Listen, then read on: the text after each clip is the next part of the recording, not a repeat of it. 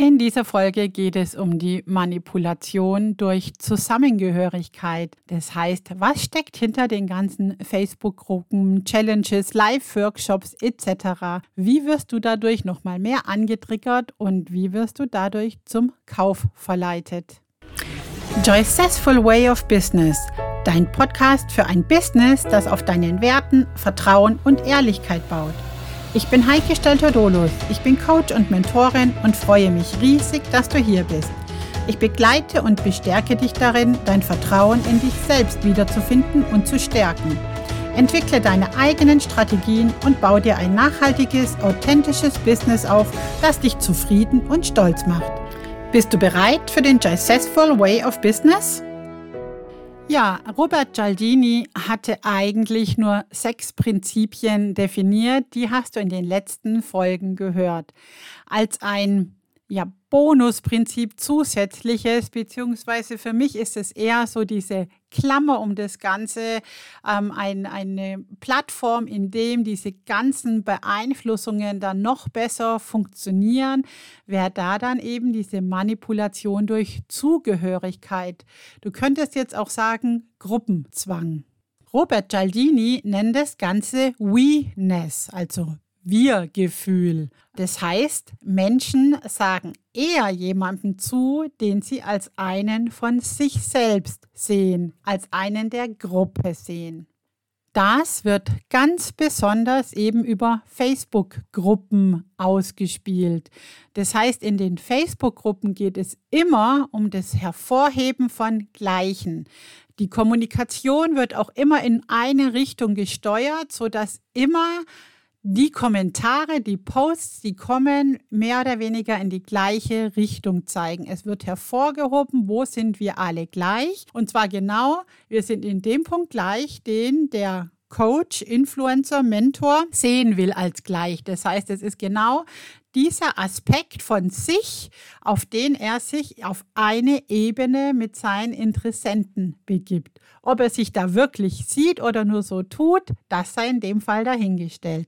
Aber er gibt sich in die Gruppe. Es gibt einen Aspekt, wo er immer wieder jeden Tag aufs Neue sagt, wir sind gleich, wir sind gleich. Ich bin eine von euch, ich bin einer von euch. Ich kenne das, was ihr gemacht habt.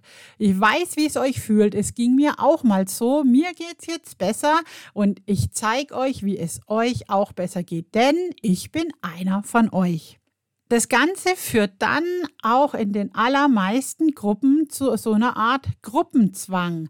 Das heißt, wenn du dazugehören willst, dann musst du mitmachen, sonst bist du nicht mehr gleich. Ich glaube, das ist einer der Punkte, warum ich bisher in ganz, ganz wenig Gruppen war, beziehungsweise ich war in mehreren drinnen, aber habe ganz wenig mitgemacht, weil ich mit Gruppenzwang überhaupt nicht kann. Und ähm, ich hatte ganz am Anfang ja mal erzählt, meinen Weg ins Online-Business, wo ich so einem Frauennetzwerk beigetreten bin. Und je mehr es da in Richtung Gruppenzwang ging, auch wenn das niemand Zwang genannt hat, desto mehr habe ich mich innerlich gesträubt.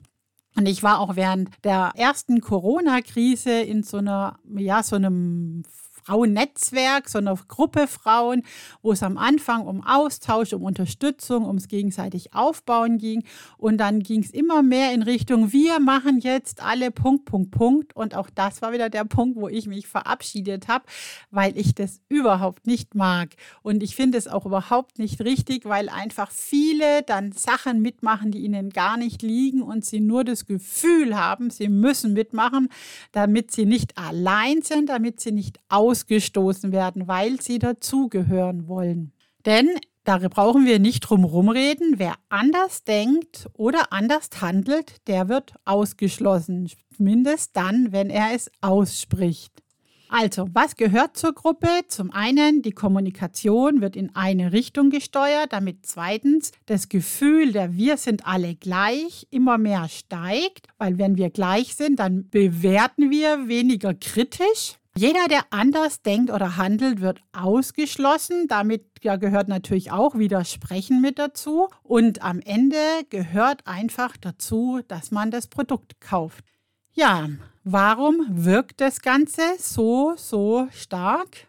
Dafür möchte ich einen kurzen Ausflug zu Maslow machen. Diese Maslow'sche Bedürfnispyramide dürfte ja mittlerweile vermutlich fast jedem ein Begriff sein. Es geht darum, dass Maslow definiert hat, in welcher Hierarchie sich unsere Bedürfnisse verändern. Das heißt, ganz, ganz unten sind die physiologischen Bedürfnisse, also das Überleben. Solange ich ums Überleben kämpfe, ist mir meine Individualität relativ egal.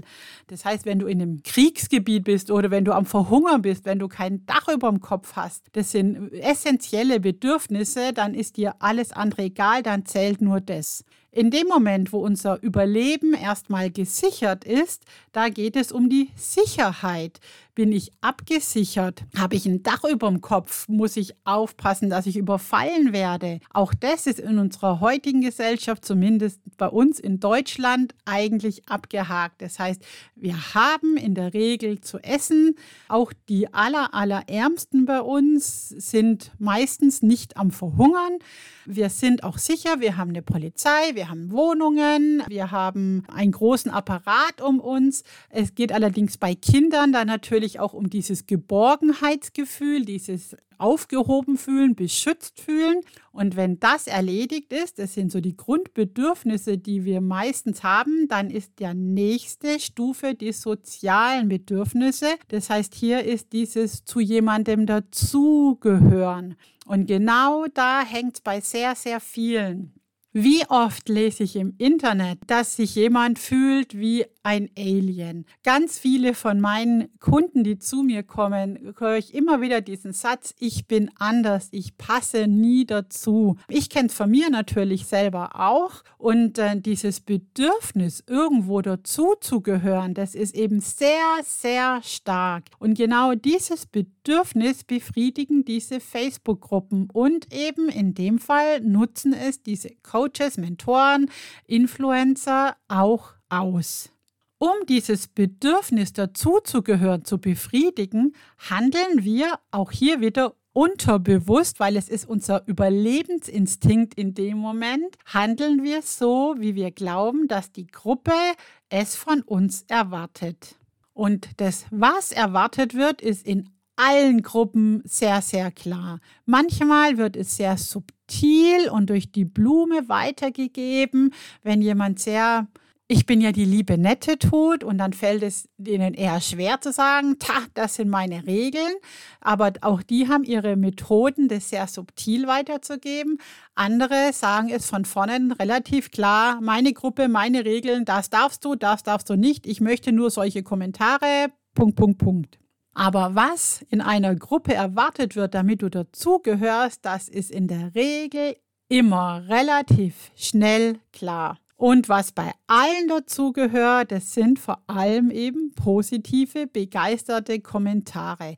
Mindestens Likes, am besten gleich noch teilen und dann nachher noch Kommentare schreiben, weiterempfehlen und dann am Ende natürlich kaufen, kaufen, kaufen. Deshalb auch hier wieder, wie kannst du dich schützen? Sei achtsam, welchen Gruppen du beitrittst. Wenn es Workshops und Challenges gibt, frag dich, ob du wirklich in die Gruppe musst. Rekapitulier mal die letzten Gruppen, in denen du warst. Wie viel tatsächlichen Mehrwert, wie viel Austausch, wie viel Information hast du da mitgenommen und wie viel hat es dich vielleicht einfach nur emotional mitgerissen, irgendwas zu denken, zu machen, zu tun, von dem du hinterher vielleicht denkst, äh, wieso habe ich denn das gemacht? Deshalb tritt zurück. Ganz viele Challenges oder Workshops, die in Zoom stattfinden oder du bekommst eine Aufzeichnung, dann schau dir das in aller Ruhe an und lass dich nicht von einer Gemeinschaft beeinflussen. Der andere Punkt, wie du es anders machen kannst, auch hier wieder, sei achtsam mit Gruppen. Ja, es macht in vielen Fällen Sinn, eine Gruppe zu haben, damit du leicht Informationen weitergeben kannst. Ähm, wenn du einen Workshop machst, wo dir auch ein Austausch stattfinden kann, etc. Gruppen haben durchaus auch ihre Berechtigung. Die Frage ist, wie nutzt du sie? Nutzt du sie, um Druck auszuüben? Also kannst du auch mal mit kritischen Fragen umgehen? Sind die Sachen, die du dort teilst, alle authentisch und ehrlich oder versuchst du irgendwas hochzuputschen? Ja, also frag dich genau, ist die Gruppe da, damit du deinen Interessenten, deinen Kunden, deinen Followern wirklich etwas geben kannst? Möchtest du ihnen etwas zurückgeben dafür, dass sie dir ihre Aufmerksamkeit schenken? Oder ist die Gruppe für dich nur ein Mittel zum Zweck, um Gleichheit sofort zu täuschen oder zu erschaffen, die nachher die Leute dazu bringt, deine Produkte zu kaufen? Ja, das war die letzte Folge aus der Reihe der Prinzipien der Beeinflussung von Robert Cialdini.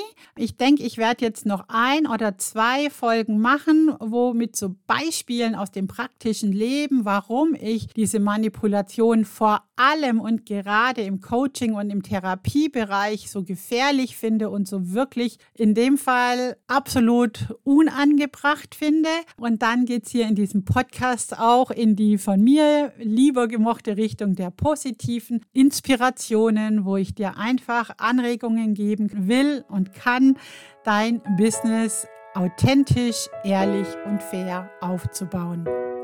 Ich freue mich riesig, dass du auch heute wieder dabei warst und ich hoffe, du bleibst auch weiter dabei, wenn es darum geht, wie du ein ehrliches und faires Business aufbauen kannst.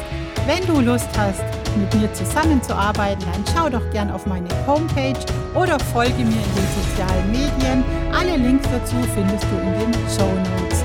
Bis dahin, ich wünsche dir alles Liebe und alles Gute und freue mich, wenn wir in Kontakt bleiben.